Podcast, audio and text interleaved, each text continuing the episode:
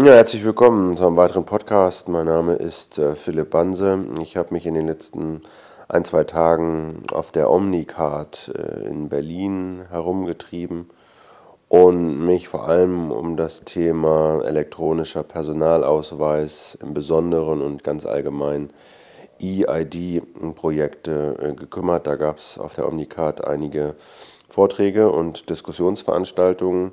Und obwohl da keine Datenschützer, Verbraucherschützer äh, zugegen waren und äh, beteiligt waren, fand ich doch, dass es äh, recht interessant war. Ähm, ich werde einige dieser Diskussionen und Vorträge hier im Netz bereitstellen. Die kleine Reihe fängt an mit einem Vortrag von Martin Schallbruch. Er ist IT-Direktor im Bundesinnenministerium und zeichnet verantwortlich für eine ganze Reihe äh, von elektronischen Ausweisdokumenten, die die Bundesregierung in den nächsten Monaten und Jahren einführen will. Martin Schallbruch sagte auf der Omnicard auch einiges zur Einführung des äh, elektronischen und biometrisch aufgerüsteten Reisepasses, wie das aus der Sicht seines Hauses gelaufen ist mit der Einführung bisher. Er sagt dann eben auch was zum elektronischen Personalausweis und zur Einführung elektronischer Aufenthaltstitel für Ausländer aus Nicht-EU-Staaten, die sich in, Dauer, in Deutschland dauerhaft aufhalten wollen. Jetzt also Martin Schallbruch, äh, IT-Direktor im Bundesinnenministerium, angekündigt von Udo Helmbrecht, dem Präsidenten des Bundesamtes für Sicherheit in der Informationstechnologie BSI. Wir haben als nächstes Thema äh, mehr Sicherheit, mehr Service, integrative Ansätze der deutschen Biometrie- und EID-Strategie. Wir haben ja in Deutschland äh, eine ICAT-Strategie, die neben dem elektronischen Reisepass auch Themen wie Gesundheitskarte oder den Personalausweis oder auch äh, wenn wir an die BSI, E-Card, API denken, dass wir sagen, wir wollen auch eine Schnittstelle schaffen, um alle Identitätsdokumente bis hin äh, zu äh, Online-Diensten, die wir später anbieten wollen, einzubinden. Insofern freue ich mich, dass ich Herrn Schallbruch hier bitten darf, den Vortrag zu halten. Wir arbeiten ja in der Aufgabenteilung schon sehr lange folgendermaßen zusammen. Äh, wir haben den politischen Arm im Innenministerium, wo Herr Schallbruch jetzt sagen wird, wo die Reise hingeht. Und wir vom BSI, wie es ja schon anklang, sind dann die operative Umsetzung. Die meisten von Ihnen wissen das. Insofern freue ich mich, Herr Schallbruch, wenn Sie uns jetzt sagen, wie wir weitermachen.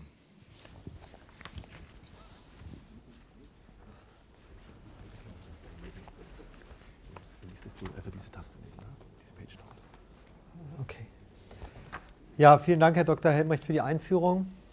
Guten Morgen, meine sehr geehrten Damen und Herren. Ich will Ihnen gerne heute einen Überblick geben über die wichtigsten Kartenprojekte und Dokumentenprojekte, bei der Biometrie und äh, EID-Aspekte äh, zusammenfließen. Ähm, Herr Dr. Helmrecht hat eben ein bisschen mit ähm, Understatement gesagt, ähm, dass äh, die Arbeitsteilung bei uns so ist, dass im Innenministerium gesagt wird, wohin es politisch geht und ähm, auf der anderen Seite das BSI dann das Ganze operativ auch ausführt.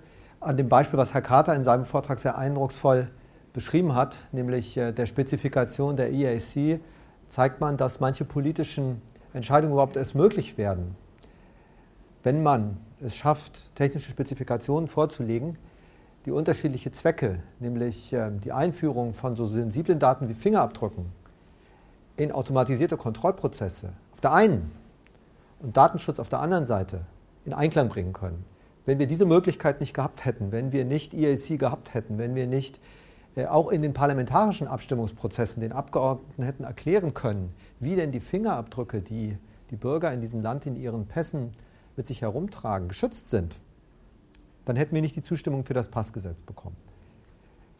Insofern ist die Zusammenarbeit hier keine Einbahnstraße, sondern eine Zweibahnstraße. Es ist eine politische, ähm, ein politisches Ziel, was letztlich die Staats- und Regierungschefs der EU gemeinsam im Jahr 2004 ähm, aufgestellt haben.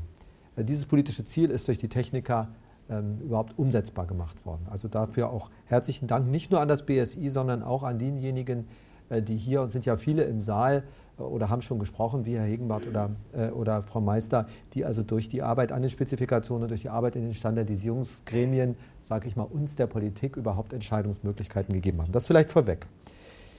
Ähm, ich habe hier so eine schöne Weltkarte mitgegeben bekommen. Natürlich Europa zuerst mit vielen Punkten, wo es ähm, elektronische Reisedokumente schon gibt. Es gibt auch schon Reisepässe mit Fingerabdrücken im asiatischen Raum in Deutschland seit 1. November 2007. Im Übrigen jetzt ein bisschen schnell, so schnell können Sie auch nicht lesen, ich auch nicht.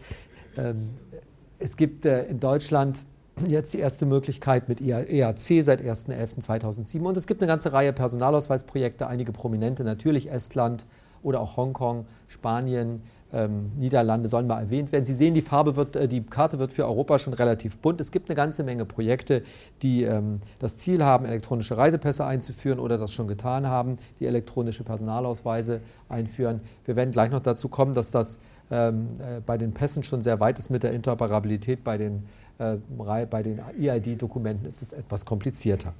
Wie sieht es in Deutschland aus? Abgeschlossen ist für uns die Einführung der Ausgabe von elektronischen Reisepässen der zweiten Generation. Sie wissen, wir haben zum 01.11.2005 die erste Generation elektronischer Reisepässe eingeführt. Wir haben bis heute 4,5 Millionen äh, Reisepässe der ersten Generation ausgegeben. Die enthalten, wie Sie alle wissen, neben den Daten der äh, Passkarte auch ein elektronisches, elektronisch gespeichertes digitales Lichtbild und sind mit BAC geschützt. Und es gibt seit 1.11. letzten Jahres dann die Umsetzung der zweiten Generation, also die Einführung der beiden Fingerabdrücke. Wir haben seit 1.11.2007, das habe ich mir gestern noch mal sagen lassen, etwa 500.000 Reisepässe ausgegeben in Deutschland, die also Fingerabdrücke, zwei Fingerabdrücke schon enthalten. Und wenn Sie sich erinnern an die Diskussion, die es dann im Herbst noch mal gab und die es auch gab, während äh, wir um die Gesetzgebung gerungen haben, die dann teilweise auch äh, heftig und laut war, dann werden Sie feststellen, dass die Diskussion, die tatsächlich mit der Einführung, also zwischen dem 1. November 2007 und dem 17. Januar 2008 geführt werden in der Öffentlichkeit, dass die sehr, sehr leise sind, wenn es da überhaupt noch Diskussionen gibt. Es gibt keine nennenswerten praktischen Probleme ähm, in der Ausgabe von Reisepässen mit Fingerabdrucken in Deutschland, weder im Bereich der Produktion noch im Bereich der äh, Fingerabdruckerfassung, der Antragstellung in den Passbehörden und so weiter und so fort. Ähm, wir sind da sehr glücklich drüber und auch ich bin persönlich, sage ich mal, fast ein bisschen überrascht, äh, dass es dann doch so reibungslos äh, funktioniert hat. Ähm, das ist natürlich, äh, denke ich, auch sehr stark der Tatsache zuzuschreiben, dass es eine ähm, positive Einstellung der Antragsteller in den Passbehörden gegenüber der Abgabe der Fingerabdrücke für die Reisepässe gibt. Unabhängig von den Presseberichten, die Sie vielleicht kennen, vor Ort das sagen uns auch die Angestellten aus den Passbehörden, ist bei denjenigen, die ihre Pässe beantragen, da eine positive Stimmung zu verzeichnen.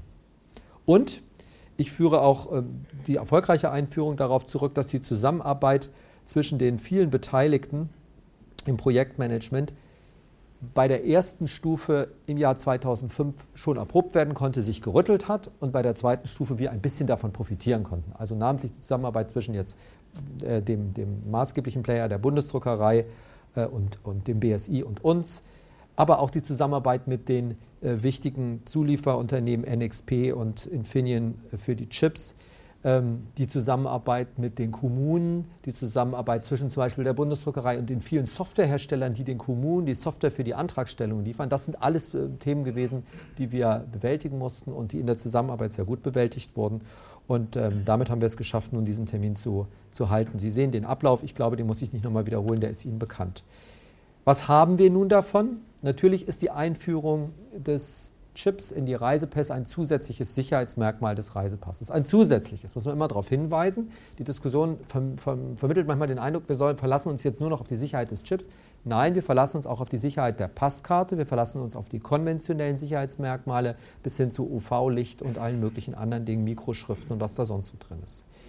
Das Zweite ist aber, wir bieten eine neue Möglichkeit, ein neues Feature, eine äh, Möglichkeit für die Kontrollbeamten, ähm, äh, die ähm, Identität einer Person mit Hilfe der biometrischen Merkmale elektronisch unterstützt zu überprüfen. Und zwar nicht nur an der Grenze, wir machen auch Projekte, wo es darum geht, wie kann man das im Inland machen, wie kann man das im Streifenwagen machen, wie kann man eine mobile biometrische Kontrolle durchführen und so weiter. Das kann auch genutzt werden, um die Abläufe zu beschleunigen, zu verbessern, den Service zu erhöhen. Ähm, es gibt da ja Projekte schon.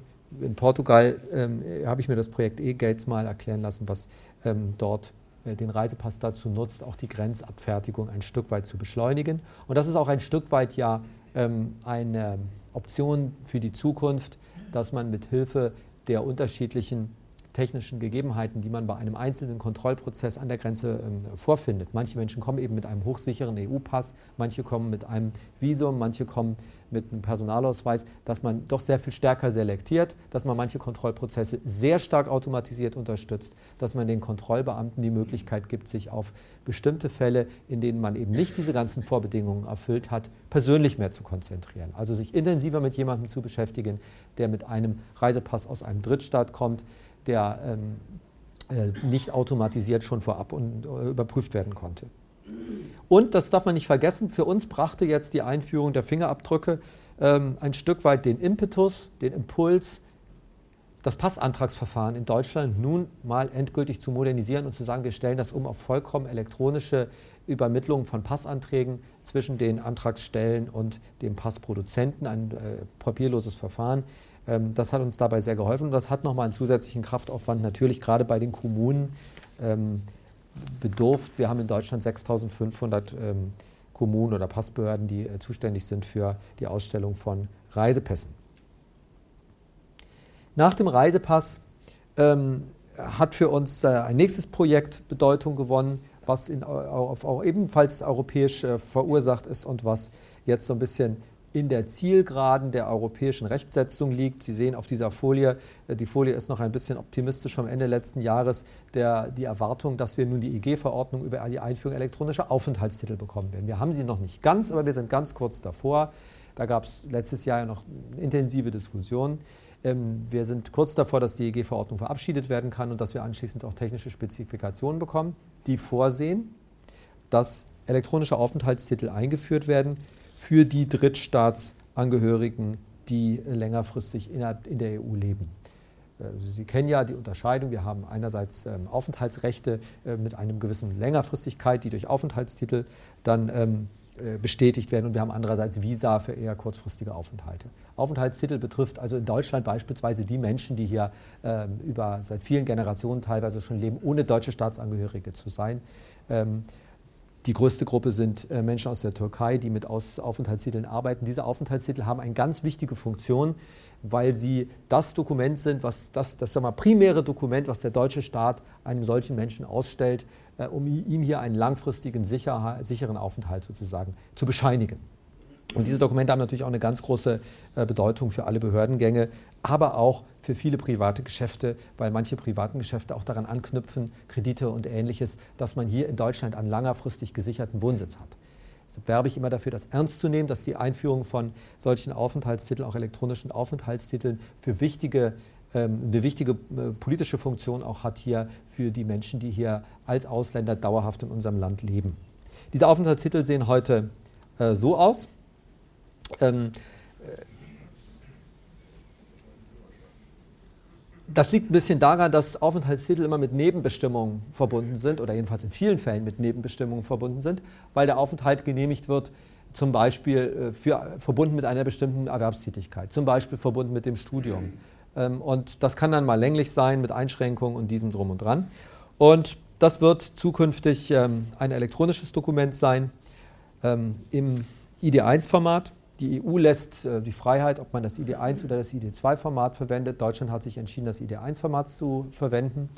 Und wir werden auf diesen äh, Karten, das sind Karten sind keine Passbücher, in diesen Karten werden wir äh, biometrische Daten analog zum Pass speichern. Das heißt, die entsprechende Aufenthaltskarte, wie wir das dann nennen werden, wird ein Chip enthalten, der ähm, ähnlich wie beim elektronischen Reisepass nach den gleichen technischen Standards auch den Zugriff auf die Biometrie und auf die Daten erlaubt.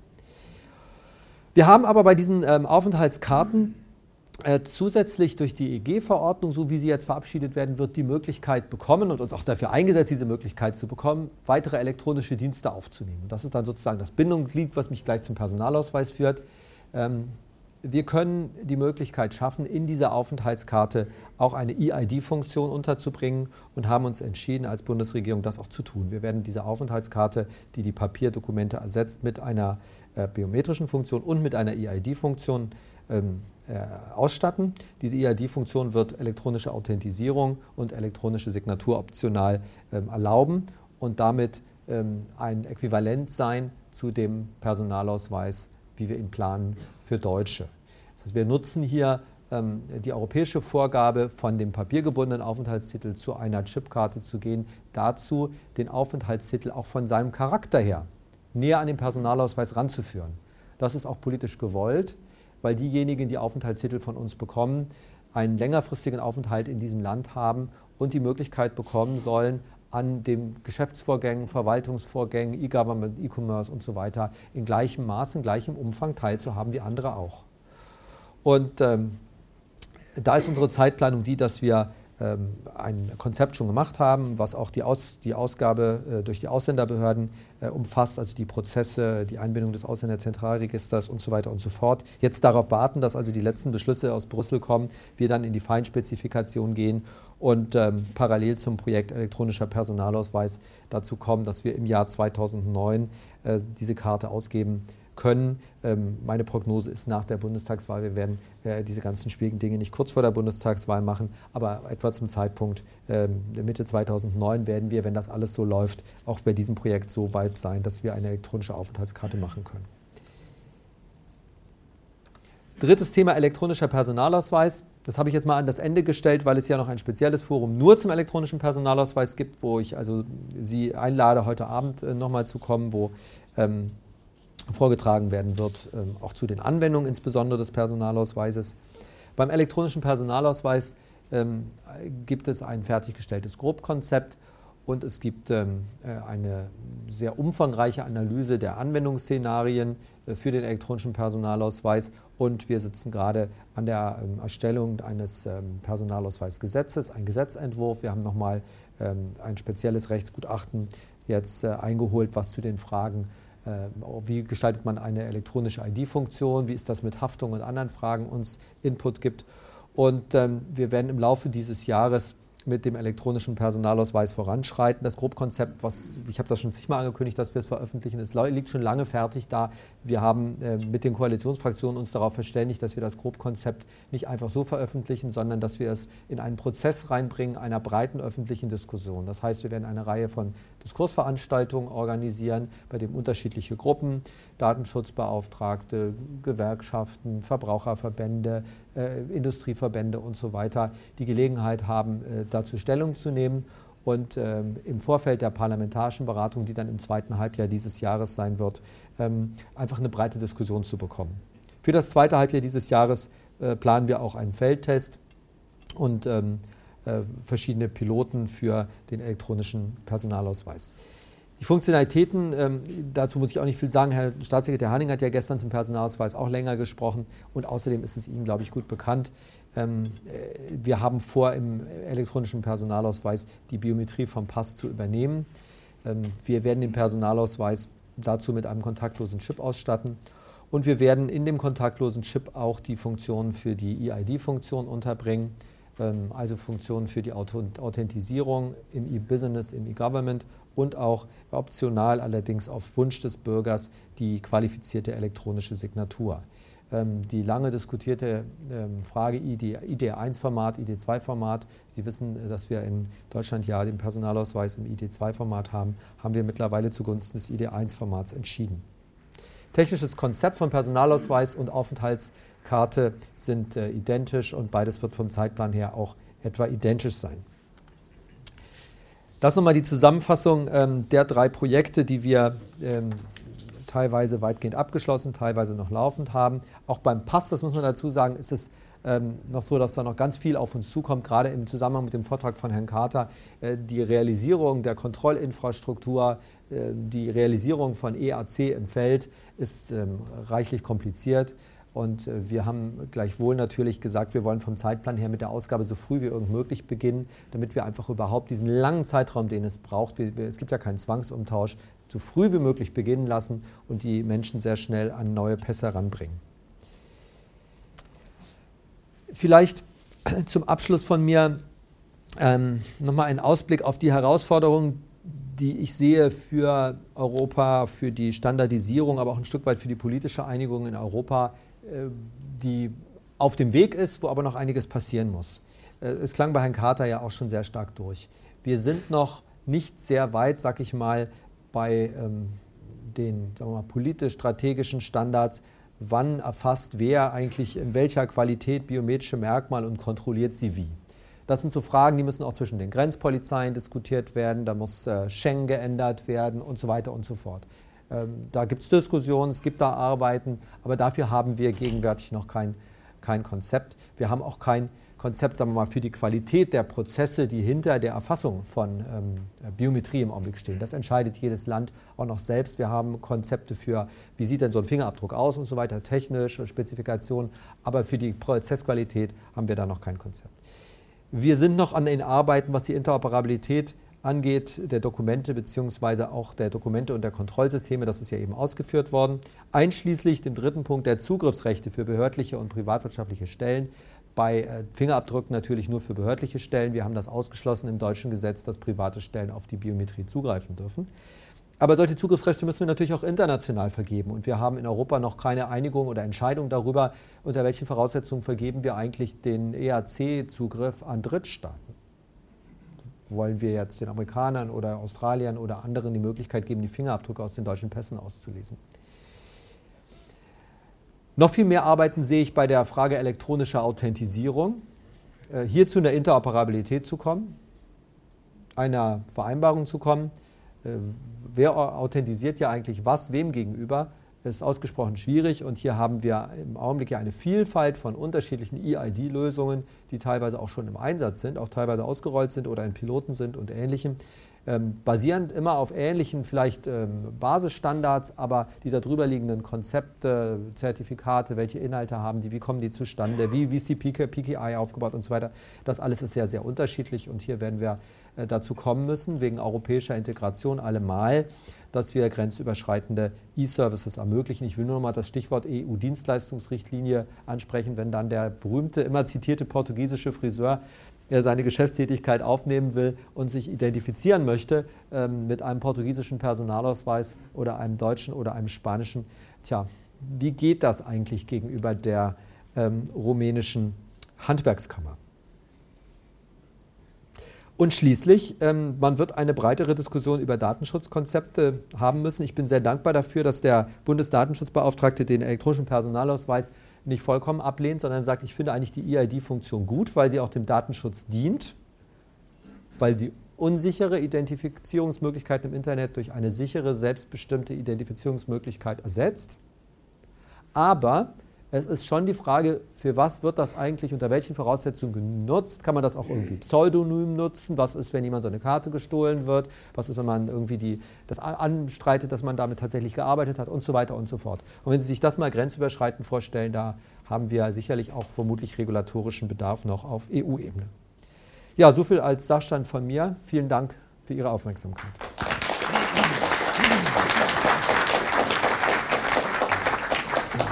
Vielen Dank, Herr Schallbruch. Äh, Fragen? Herr Odo. Ich hätte nochmal eine Nachfrage zu der Feinspezifikation, die ein Jahr lang in Richtung Aufenthaltstitel geplant ist. Wenn ja, ich richtig verstanden, also zumindest war das so in der Grafik ja. dargestellt. Wenn ich richtig verstanden habe, ist das ja eine EU-Verordnung und auch eine EU-Spezifikation, die letztendlich ja Daten, Inhalte und Anwendung beschreibt. Was kann man sich denn unter dieser Feinspezifikation darunter dann vorstellen? Also bei dem Dokument ist da wenig noch zu spezifizieren. Bei der Infrastruktur, die wir hier aufbauen, um die Dokumente auszustellen, dafür braucht es dann noch eine Feinspezifikation. Das betrifft die äh, Softwareanwendung in den Ausländerbehörden, das betrifft das Ausländerzentralregister und die Zusammenarbeit zwischen denen und dem Produzenten des Aufenthaltstitels.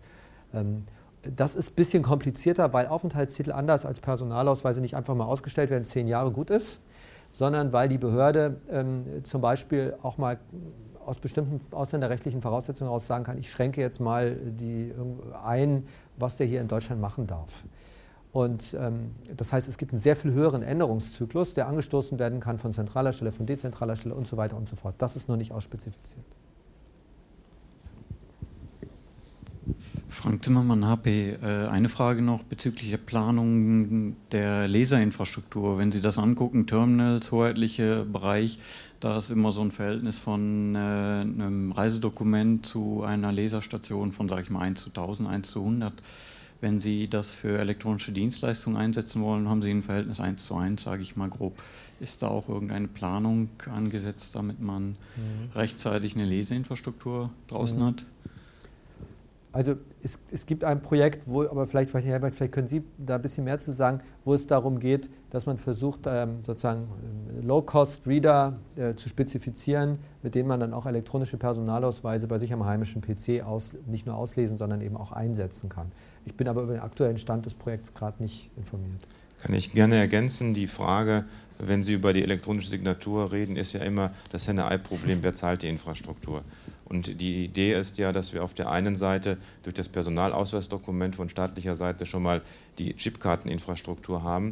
Und auf der anderen Seite gibt es Ansätze, ich habe das gestern gesehen, hier ohne Reklame zu machen, bei NXP, kleinen USB-Stick und so einen Prototypen. Das heißt, in den Stückzahlen, von denen wir reden, äh, haben wir natürlich die Hoffnung, dass wir da unter 10 Euro kommen. Und wenn Sie dann äh, daran denken, dass das natürlich dann wahrscheinlich nicht mehr eine Hürde ist, äh, Sie kennen diese RSA-Token beispielsweise, die Sie woanders benutzen. Also in dem Umfeld, wo Sie so zwischen 15 Euro bis 10 Euro sind, glaube ich, ist das finanzierbar. Und den aktuellen Projektstand nur vorbeigehen, können Sie da sehen. Weitere Fragen? Wir hätten ja auch ein Mikrofon, hält mich in Bewegung. Matthias Tötzke, eBay.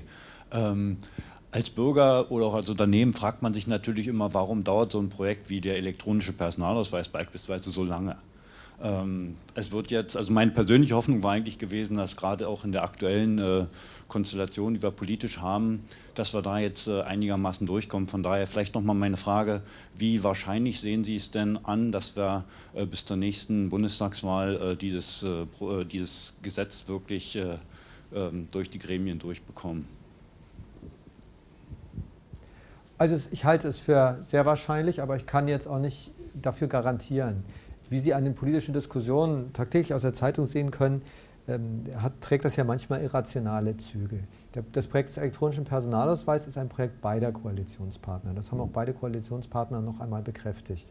Aber ähm, natürlich ist dann, wenn man es im Parlament diskutiert, das haben wir beim Pass gesehen, wo das, wo das so ähnlich war, ähm, wenn dann solche Dinge verbunden mit anderen Fragen. Beim Pass beispielsweise mit der Frage, äh, wie machen wir eigentlich den Zugriff der Polizisten auf die äh, gespeicherten Lichtbilder für den Fall, dass er einen Verkehrssünder ähm, ermitteln möchte, was man bei der Gelegenheit zwar diskutieren kann, aber nicht zwingend diskutieren muss. Und dadurch geht dann so ein politischer Prozess in Gang. Ich hoffe nicht, dass das beim Personalausweis passiert. Wir werden beim Personalausweis uns auf eine beim Pass ähm, schon zwischen den Koalitionsparteien verständigte ähm, Biometrie, denke ich, einigen können. Und wir werden beim Personalausweis ähm, natürlich auch etwas haben, was beim Pass nicht so war. der Pass hat zunächst einen reinen Kontrollzweck. Der Personalausweis hat auch einen Servicezweck, hat auch einen Datenschutzzweck und ist insofern ein Projekt, und das, das ist auch etwas, was von Seiten der SPD immer wieder deutlich gemacht worden ist, was auch viele Vorteile für die Bürger bringt und nicht nur Vorteile für die staatlichen Sicherheitsbehörden. Deshalb ist meine Prognose da positiv. Zum ersten Teil Ihrer Frage, warum dauern, dauern die Projekte immer so lange? Ähm, wir haben zum ähm, IT-Gipfel Ende letzten Jahres einen Kabinettbeschluss der Bundesregierung herbeigeführt, um die Art und Weise, wie wir IT-Projekte innerhalb der Bundesregierung steuern, neu aufzustellen. Das wird jetzt nicht von jetzt auf gleich gehen. Aber Grund dafür, Grund dafür, dass wir jetzt CIOs in den Ministerien einführen, dass wir einen Bundesbeauftragten für Informationstechnik eingeführt haben, dass wir das Prinzip, wie Projekte gesteuert werden, völlig verändern. Grund dafür war die Analyse, dass wir zunehmend hochkomplexe IT-Projekte machen unter Beteiligung aller staatlichen Ebenen, unter Beteiligung von Staat und Wirtschaft und so weiter und so fort, dafür aber keine adäquate Steuerungsstruktur haben, sondern das mit Steuerungsstrukturen machen, die eben für solche IT-Projekte nicht ausgelegt sind. Das kann man ganz wertfrei beschreiben. Da muss man nicht Einzelnen einen Vorwurf machen, sondern das ist einfach schlicht so. Und deshalb sind wir froh, dass wir zu einer neuen IT-Steuerung gekommen sind. Ich gebe ja keine Versprechen ob das jetzt von jetzt auf gleich alles besser wird. Aber ich glaube, wir haben hier ein, äh, gelernt aus den Erfahrungen der Vergangenheit und werden das für die Projekte der Zukunft besser machen. Dankeschön. Weitere Fragen? Bitte.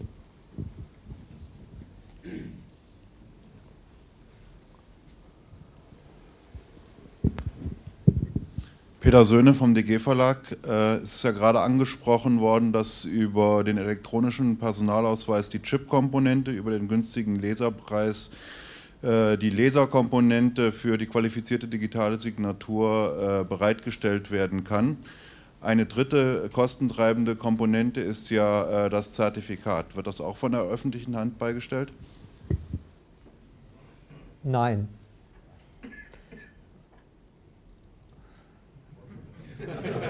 Wollen Sie, äh, also ich kann das gerne erläutern, wenn Sie sagen, äh, also nein, das, erstens ist, ist, ist das so kostentreibend, ist es ja auch nicht mehr, wenn man größere Stückzahlen erreicht, was wir ja mittlerweile dank anderer Projekte auch ähm, ein Stück weit bekommen. Äh, nein, unsere Auffassung war, wir brauchen nicht in allen Anwendungen die qualifizierte elektronische Signatur. Wenn man sich mal das Bund Online, Bund Online, das Bund Online Portfolio anguckt, von Seiten des Staates. Wir brauchen nur für einen sehr, sehr kleinen Teil, es waren damals 30 von irgendwie 470 oder so Anwendungen, wo eine qualifizierte elektronische Signatur gebraucht wird. Und ähm, viele dieser Anwendungen haben irgendwann gesagt, nee, wir machen das eigentlich so, dass wir die qualifizierte elektronische Signatur ähm, gar nicht zwingend brauchen. Zum Beispiel Steuererklärungen, Sie wissen das, müssen Sie gar nicht mehr unterschreiben. Ähm, wir brauchen aber in ganz vielen Anwendungen eine vernünftige Identifizierung. Und wir sehen die staatliche Aufgabe hier ein Stück weit, wie immer schon mit Personalausweis oder Ähnlichem, dass wir zuvörderst dem Bürger ein Mittel in die Hand geben sollen, mit dem er sich klar identifizieren kann. Und das ist eben die Authentisierungsfunktion. Die braucht man äh, in allen Anwendungen, die braucht man in sehr vielen Anwendungen der Wirtschaft. Und es gibt auch Anbieter in der Wirtschaft, ich glaube, eBay ist auch so einer, weil Sie gerade sagen, Sie sind von eBay, die sagen, ich will in meinen Prozessen gar keine Schriftlichkeit haben. Äh, also ich würde auch gar nicht die qualifizierte elektronische Signatur einsetzen, weil damit würde ich nämlich von den sozusagen mündlich geschlossenen Verträgen zu den schriftlich geschlossenen Verträgen, das birgt wieder neue Risiken und so weiter und so fort. Das heißt, die qualifizierte elektronische Signatur ist ein Anwendungsfall für bestimmte Fälle und äh, die lange Zeit auch mal so diskutierte und von uns auch geteilte Auffassung, das ist eine Art Infrastrukturleistung des Staates, teilen wir nicht mehr. Ähm, das ist etwas, was man zu einem, wie ich finde, verträglichen Preis hinzukaufen kann. Äh, wir subventionieren das ein Stück weit, indem wir die Möglichkeit schaffen, das auf den Personalausweis und auf die Gesundheitskarte aufzuspielen. Das ist Inhalt der E-Card-Strategie. Sie können sich entscheiden, ob Sie es auf die oder die Karte oder auf beide haben wollen. Und das macht das Ganze ein bisschen kostengünstiger. Aber es ist keine äh, Daseinsvorsorgeleistung, die der Staat ähm, bei allen macht. Dankeschön. Wir haben noch ein bisschen Zeit, wenn Sie noch eine Frage haben. Glaube, der Kollege aus Estland will noch was präsentieren, deshalb schenken wir ihm doch vielleicht die Zeit.